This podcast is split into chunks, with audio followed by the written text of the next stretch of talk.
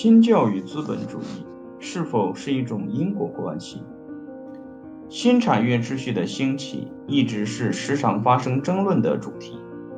根据 R.H. 托尼在《宗教与资本主义的兴起》与马克思韦伯在《新教伦理与资本主义精神》中的观点，宗教改革与新教伦理观的兴起，极大地促进了产业革命与资本主义的出现。我们已经了解，天主教教义的根源在亚里士多德。它与新产业秩序的成长相敌对，但是约翰·加尔文及其追随者的教义却是与经济活动兼容的。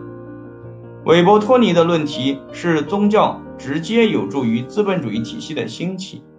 韦伯与托尼受到很多经济学家的批评，然而他们两人都是细致小心的学者，他们承认在宗教观点。经济行为以及经济制度之间确定因果关系的次序是极为困难的。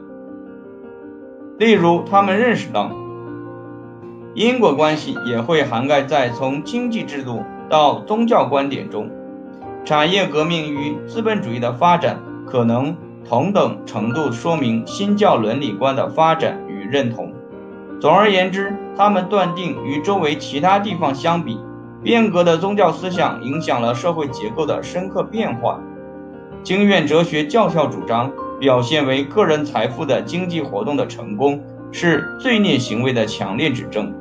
索要过高的价格，以高利率放款，过分注重追求收益，却过少关注灵魂救赎。根据经院哲学伦理观，经济活动的成功显示了永恒拯救的预言。经验哲学还认为，努力工作有益于灵魂，炫耀性消费应当予以避免。